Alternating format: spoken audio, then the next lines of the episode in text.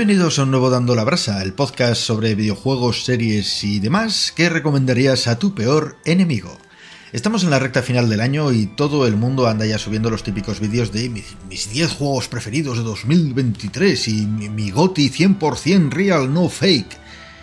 O gente quejándose amargamente porque su juego preferido ni siquiera está nominado a los GOTI. Y qué injustos son estos premios que, que realmente nunca han premiado los mejores juegos, sino a los que han tenido mejores campañas publicitarias. Pero bueno, yo este año no quiero ser menos y en vez de quejarme amargamente voy a comentar en positivo mis preferidos. Voy a dar cuenta de lo que he jugado eh, y recomendaros algunos de los jueguitos que han salido este año. No va a ser un ranking de lo mejor, ni va a ir de mejor a peor. Eh, además, este año he jugado pocos, pocos juegos, apenas 26. Algunos diréis que son muchos, pero mi media suele rondar los 50 más para arriba que para abajo, así que mi sensación es que he jugado pocas cosas. Así que simplemente os dejaré unas notas de los que me han llamado la atención.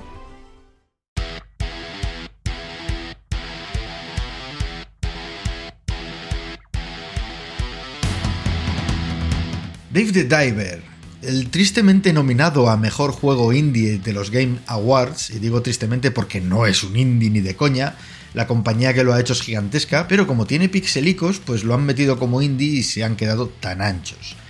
En su descargo debo decir que yo también pensaba que era indie, pero claro, yo no le doy premios a nadie y si tuviese que hacerlo, al menos miraría algo, no, no sé. En fin, es un juegarral eh, roguelite en el que pescas cosas y luego las vendes en tu restaurante. Es maravilloso. Todo el juego estás descubriendo cosas y minijuegos nuevos y no te aburres ni un segundo. Es un must have. The Carnation. Esto es una aventura gráfica, casi una especie de To The Moon, si conocéis el juego. Eh, es simplemente ir yendo a sitios y que pasen cosas, pero la historia es brutalísimamente buena de cojones. Tiene toques de terror, tiene toques de suspense y está muy muy bien hecha. La cosa va de una chica a la que secuestran y encierran en un sótano, y hasta ahí puedo leer. Este tendría que estar nominado a Mejor Indie. Bueno, no lo sé porque no sé ni quién lo ha hecho, pero es muy bueno, ¿eh? Dredge. Mira que no me gusta pescar, pues este año me he tragado no uno, sino dos juegos de pesca. Manda cojones. En este llevamos un barco pesquero y pasan cosas catulianas, de, cosas de Cthulhu, es tremendo este también. Otro, otro best indie. Mi puta idea. Nada, simplemente mueves tu barco por el mar, pescas, llenas el sitio del barco, el, el, inventario, como si de un juego de rol se tratase, y vuelves a puerto para vender cuando tienes el inventario lleno. Vas mejorando cosas del barco con el dinero ganado y vas descubriendo una historia de gente rara, peces más raros aún. No salgas de noche, por amor de Dios que te comen. Y así vas avanzando por una historia tan oscura como interesante. Otro must have qué bueno es este juego. Engard o Engardé, como lo decimos aquí. Uno de esos juegos que tienen claro que los juegos lo que deben ser es divertidos ante todo. Es un juego de mecánicas sencillas pero muy bien ejecutadas en el que tenemos que pelear con una espada contra otra gente con espadas. Y ya está. Pasillo cerrado y pa'lante. Pelea, pasillo y pelea. Y alguna plataforma entre medias en los pasillos. Mientras nos comemos chistes malos y chascarrillos por doquier. Lo que me he reído con este juego no lo sabe nadie, y el combate con espada funciona muy bien, así que, a ver, este no es un must have ni un best indie, pero es que no lo pretende tampoco, es divertidísimo. Y poco más puedo decir de él, pero creo que es bastante. Gumbrella, el Metroidvania que no es Metroidvania. Eh, no lo es porque no tiene 100 laberintos interconectados, es un juego completamente lineal, pero funciona muy muy bien y es muy divertido. Si te gustan los Metroidvanias, échale un ojo a este porque no te arrepentirás. Hogwarts Legacy, el juego de Harry Potter que cualquier fan de la saga habría soñado. La adaptación del mundo es brutalmente brillante. Además se inventan minijuegos de varios tipos para utilizar los hechizos de las películas. Se inventan algún hechizo más de, de, paso ya que están. Y te dan una panoplia de posibilidades a la hora de luchar que hace que el combate sea muy divertido. Como todos los juegos de mundo abierto, peca un poco de repetición, pero el juego divierte y no cansa en exceso, así que chapo, ¿Goti? no. Brambled Mountain King. Este juego es la leche, es como Inside, de ir avanzando resolviendo pequeños puzzles, pero, pero bien. O sea, este tiene chicha, tiene una historia que se va desarrollando y vas viendo cosas. El prota tiene una meta, o sea, quiere llegar a un lugar. Inside, una puta mierda, Inside, joder. Ahora que hemos perdido gente, sabéis que Inside no me gusta ni un poquito. Es un juego muy bien hecho, pero para mí no tiene interés ninguno, no, no me engancha, no, no tiene nada. Bueno, Ahora que se han ido los que no me conocían, repito, Bramble es mucho mejor. Tiene momentos de tensión muy bien llevados, incluso algún susto que otro que impacta. Visualmente impacta muchísimo.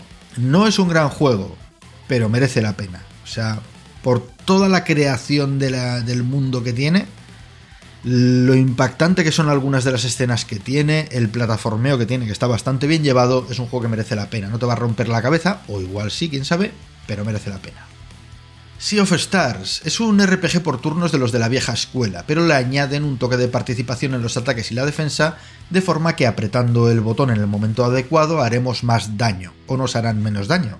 Esto hace los combates más a menos, la historia es espectacular, y solo por la historia sinceramente ya merece la pena, pero algo que me ha gustado mucho es la dificultad del juego. No hay dificultad, pero la adaptas tú con unas cosas que te van dando que puedes comprar y activar o no Tú decides. Desde que el botón ese que te ayuda se active solo, a que los bichos tengan menos vida, a que ganes más dinero, en fin. La dificultad te la haces tú como tú quieras y eso me ha encantado porque aquí la gente se puede olvidar completamente de si el juego tiene que ser difícil o no difícil o su puta madre. Tú te lo mascas como te dé la gana a ti, que es lo importante. Best Indie. Probably, but I have no idea about the company. So, Sota Caballo Rey. Blasphemous 2. Hostia, todo para tomar falsas. Blasphemous 2. Y olé, es un juegarral como la copa de un pino. El lore del juego sigue siendo brutal, han mejorado todo lo que renqueaba del primero. Y lo que hacían bien lo han mejorado más incluso. Es un Metroidvania sencillamente soberbio. Este es un must-have y le daría al Best Indie, pero no sé si ya son pequeños o han crecido demasiado, no lo sé. ¿vale? Así que no le puedo dar el Best no hay Best este año, no puede ser. Y por último, y este sí que es mi goti de este año, eh, de todo lo que he jugado, Baldur's Gate 3. Este juego se estudiará en clases de cómo hacer RPGs bien. Tenía miedo cuando lo lanzaron porque cambiaron el sistema de combate respecto a los anteriores, pero es genial.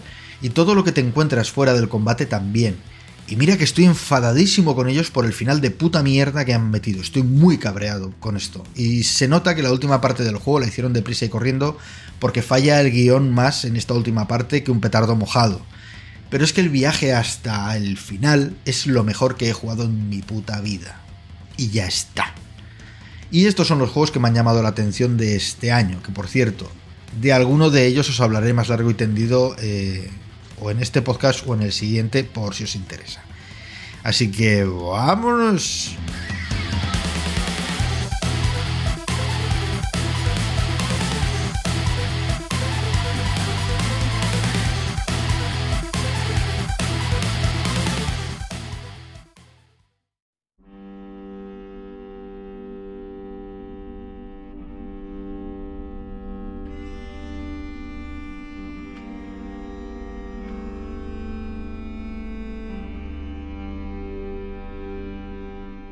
Aprovechando la época de Halloween me lancé en compañía, porque solo ni de casualidad, a ver alguna película de terror, así que toca sección spooky de películas. Mi primera parada fue Nadie te salvará, película que catalogaban en Disney como película de terror, pero que realmente no lo es. En realidad se trata de una película de ciencia ficción con toques de suspense que apenas si genera incomodidad al verla y que, pasado el suspense de los primeros minutos, se aleja para no volver de un género de terror que brilla por su ausencia.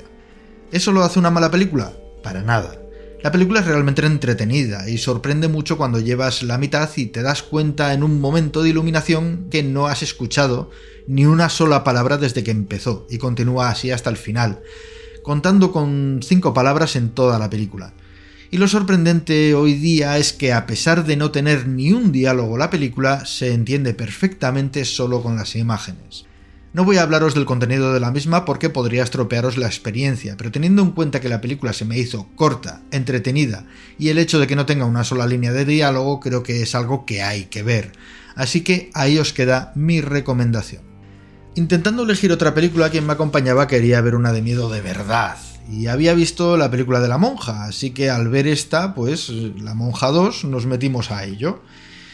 Yo la primera de la monja no la he visto ni la voy a ver. Quienes me conocen saben que el género de terror no es que sea mi predilecto, más bien lo contrario. Pero como buen anfitrión cedí el mando de la tele porque nunca sabes si te van a descubrir algo que te gustará mucho.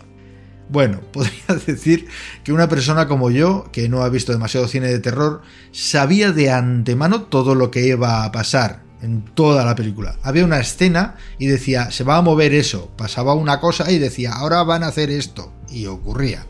La película es tan previsible como aburrida. El hecho de saber constantemente lo que va a ocurrir provoca que no dé miedo de ningún tipo. Y mi compañía, que había visto la primera, no daba crédito porque usaban escenas y algunos sustos de la primera película calcados en esta segunda. Eso sí de forma mucho más chapucera y salchichera. Creo que La Monja 2 es una película para rascar un poco más el éxito de la primera, que sinceramente no sé si la tuvo. Pero es una película hecha con prisas, sin ninguna atención al detalle ni al guion, completamente previsible y mala como ella sola. Aún así, nos entretuvo un rato y pudimos echarnos unas risas, eso al menos se lo debemos. Cosa que no puedo decir de la siguiente película que vimos. Winnie the Pooh, Sangre y Miel. Hay que decir que esta película nos metimos a verla sabiendo que iba a ser mala. La cuestión es que hay películas que por malas son divertidas y es algo que suele darse a menudo en el cine de terror de serie B. Esta no lo es. No de serie B, digo eh, divertida. La idea podría tener su aquel y podría haberse aprovechado de otra forma y bastante mejor, pero la película llega al punto de decir al principio que Winnie y el resto dejan de hablar. Y así consiguen no tener que escribirles ni una línea de diálogo en toda la película.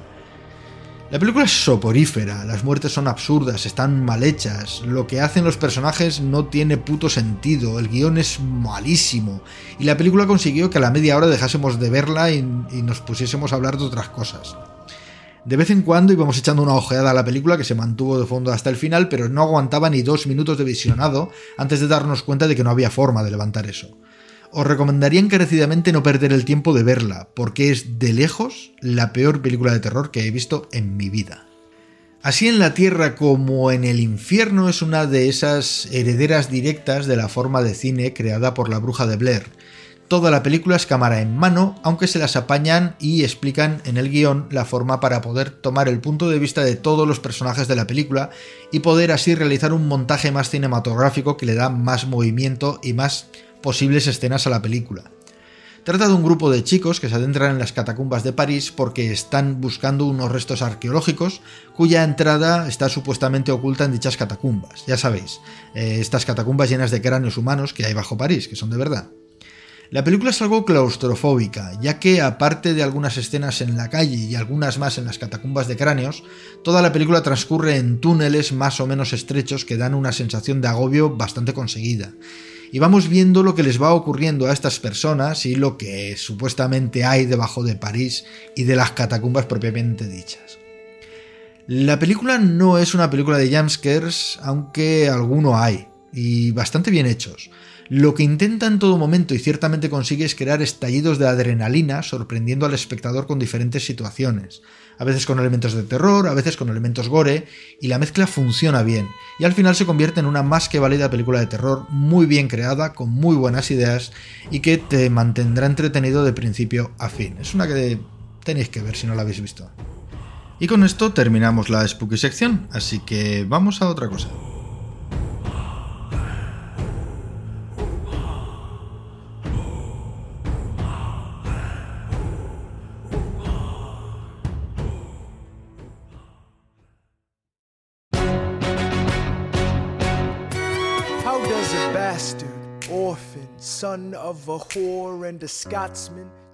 Y ahora toca un musical, Hamilton, el musical que odian los ingleses o deberían porque ponen a su rey de imbécil para arriba. En fin, el musical cuenta la historia de Alexander Hamilton, un pensador que ayudó a crear la Constitución americana, el sistema financiero del Tesoro y mil historias más a pesar de no ser nombrado como fundador como si lo fueron Washington, Jefferson y los demás, para los que Hamilton realizó muchísimos documentos y discursos. El musical básicamente trata de su vida y los que le rodearon, así que obviamente recorremos la Guerra de la Independencia Americana, la creación del documento de la Constitución y varias historias más que ahora no vienen al caso y que os recomiendo averiguar por vosotros mismos. Vamos con lo importante. El musical está en inglés con subtítulos en castellano. Esto es un hándicap en su contra, ya que al tener que leer los subtítulos nos perderemos gran parte del baile y las actuaciones. Además hay que tener en cuenta que gran parte, por no decir casi todo el espectáculo, es un rap y hablan a toda pastilla, con lo que es recomendable darle un par de visionados, uno para enterarte de la historia y otro para disfrutar de la puesta en escena, que es realmente fantástica. Como decía, toda la obra está pensada para ser rapeada, aunque hay algunas canciones que se toman la libertad de ser algo más bluseras y algunas otras que son baladas, porque no tendría sentido que fuesen rap.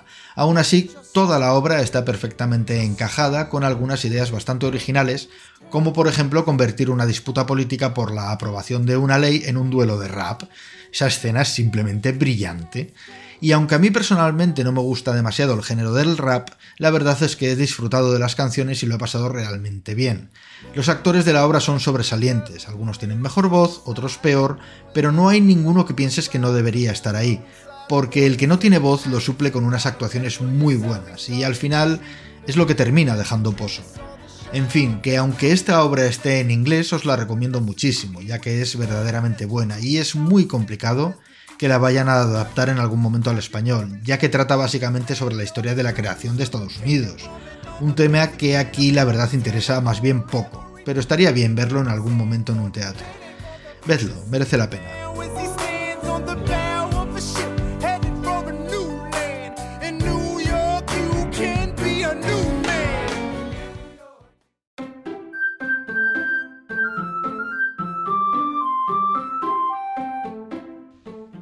Doki Doki Literature Club.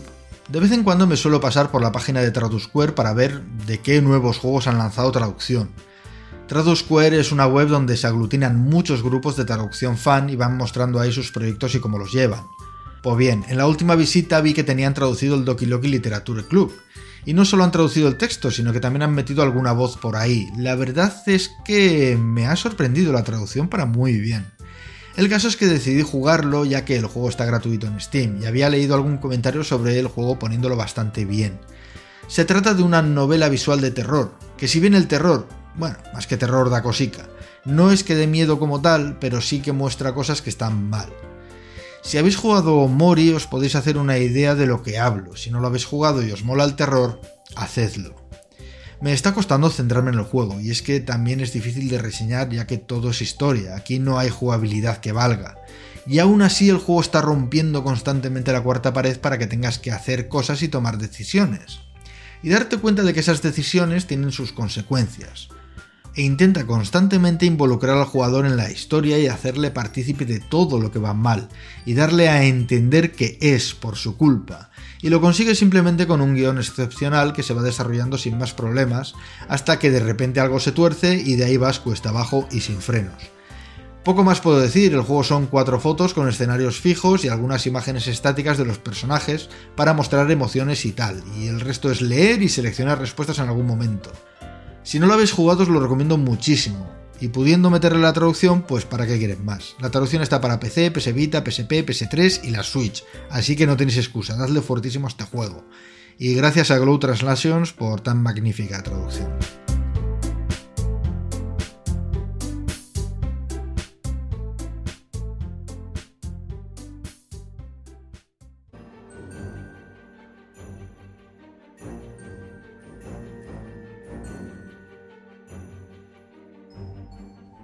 No suelo quejarme mucho de cómo los juegos gestionan el texto que hay en ellos, pero creo que es hora de abrir este melón. He jugado Ebenezer y El Mundo Invisible, y nada más empezar te meten 5 minutos de introducción sin duelo. Aparece un personaje hablándonos como si nos conociéramos de toda la vida y nos mete un vídeo con imágenes fijas de 5 minutos de duración o más. No lo cronometré, pero sí que fue bastante largo, en el que nos meten unos chorros de texto en forma de subtítulos acojonante. Lo peor es que ni siquiera se narra, ya no con una voz, sino simplemente con un sonido que sirva de pauta de la conversación. Tenemos que leer subtítulos de hasta cuatro líneas a todo lo ancho de la pantalla sin saber cuándo esos subtítulos van a desaparecer y sin un sonido que marque la lectura. Es terrible empezar así un juego. O sea, Puedes meterme todo el lore, leerme un cuento entero antes de empezar a jugar, pero dale una voz, dale algo, un ritmo, algo a lo que me pueda agarrar para no morir de hastío. Luego ambos personajes, una vez acabado el vídeo, siguen hablando y ya hay un sonido que denota conversación y que puedes saltar si lo lees rápido. Es una mierda porque es como una pluma escribiendo sobre papel, pero al menos es algo. En fin, este juego empieza mal, pero que muy mal. A partir de ahí el juego me entró cruzado, la verdad, no, no os voy a mentir. Y debo decir que apenas lo jugué en media hora larga, pero es que le noté cosas que no me gustaron aparte de esto del principio. Enemigos sin carisma de ningún tipo que se limitan a vagar y si te dan pues bien. Misiones metidas con calzador y sin sentido, historia con poco aliciente, personajes completamente planos, movimientos poco fluidos y el hecho de que parece que debas conocer perfectamente Cuento de Navidad, el libro o estás jodido, porque no te explican absolutamente nada. Y yo sé que se supone que esto ocurre después de que al señor Scrooge le visiten los tres fantasmas del pasado, presente y futuro, y después de que se haya reconvertido para intentar ser buena persona. Y es complicado que alguien no conozca este cuento, pero salen personajes que yo, que incluso me lo he leído, no me suenan de nada y hablan con una naturalidad acojonante. Además, el señor Scrooge de repente es un tipo super hiper mega amable con todos y a pesar del pelo blanco rejuvenecido hasta los 20 años porque está dando saltos y pegando bastonazos como si fuese romper Ralph. A mí no me termina de cuadrar, por lo que sea. Teniendo en cuenta que los Metroidvania es un género que me gusta mucho y tiendo a jugar casi todo lo que cae en mis manos, un juego que diga serlo tiene que darme algo, realmente no mucho, pero algo. Y con este juego todo el tiempo que lo jugué me dio la impresión de que no tenía nada para mí, de cualquiera de los aspectos que le pido a un juego. No tenía ninguno, así que lo dejé. Si veis un vídeo diréis que los fondos son chulos, y es cierto, pero el diseño de los personajes lo estropea, eh, porque se notan artificiales sobre esos fondos. Pero bueno, no voy a deciros que lo juguéis ni lo contrario, es cosa vuestra. Simplemente es un juego que a mí al menos, el poco tiempo que lo he jugado no me ha ofrecido nada. Todo lo que le he notado no ha sido bueno. Luego ya vosotros decidís.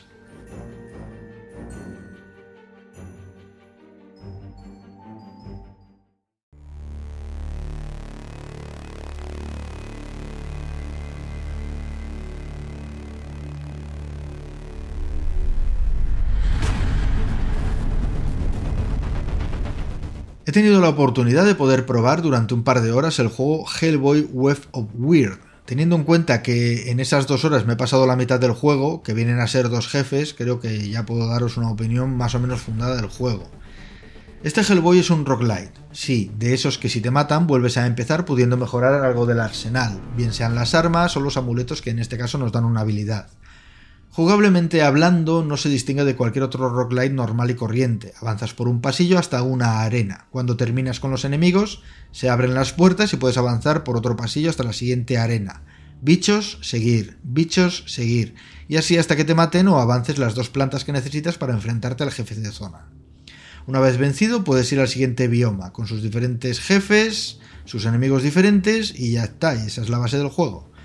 En lo que al combate se refiere, a mí no termina de gustarme, porque, pero porque es un combate bastante lento y pesado.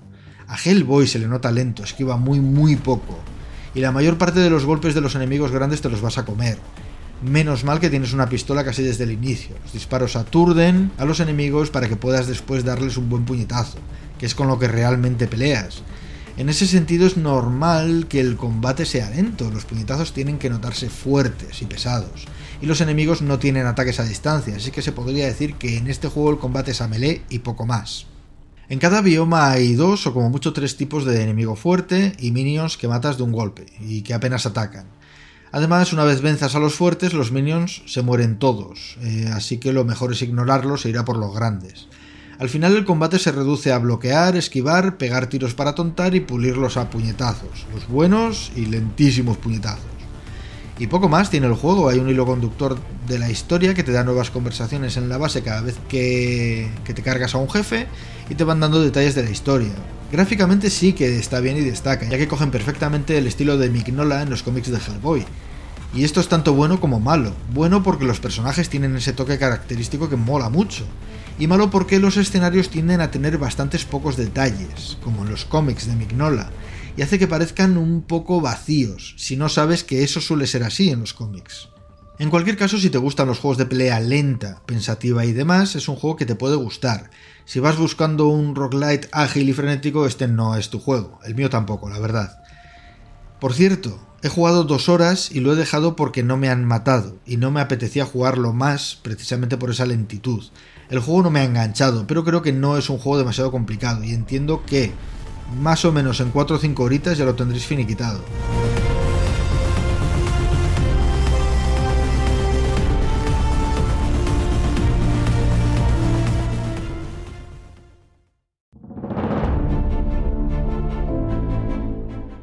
Y nada más por mi parte, si tenéis dudas, queréis preguntarme algo o sugerirme algún contenido del que hablar, en la descripción tenéis mis redes para contactarme y lo trataré en el siguiente programa. Espero que os haya gustado este, que mis recomendaciones os sirvan y que paséis unas buenísimas fiestas, ya que seguramente hasta el 2024 no suba nuevo programa. Así que lo dicho, tened un buen empiece de año y no seáis malos, que ya bastantes hay. Sed buenos, nos vemos gente.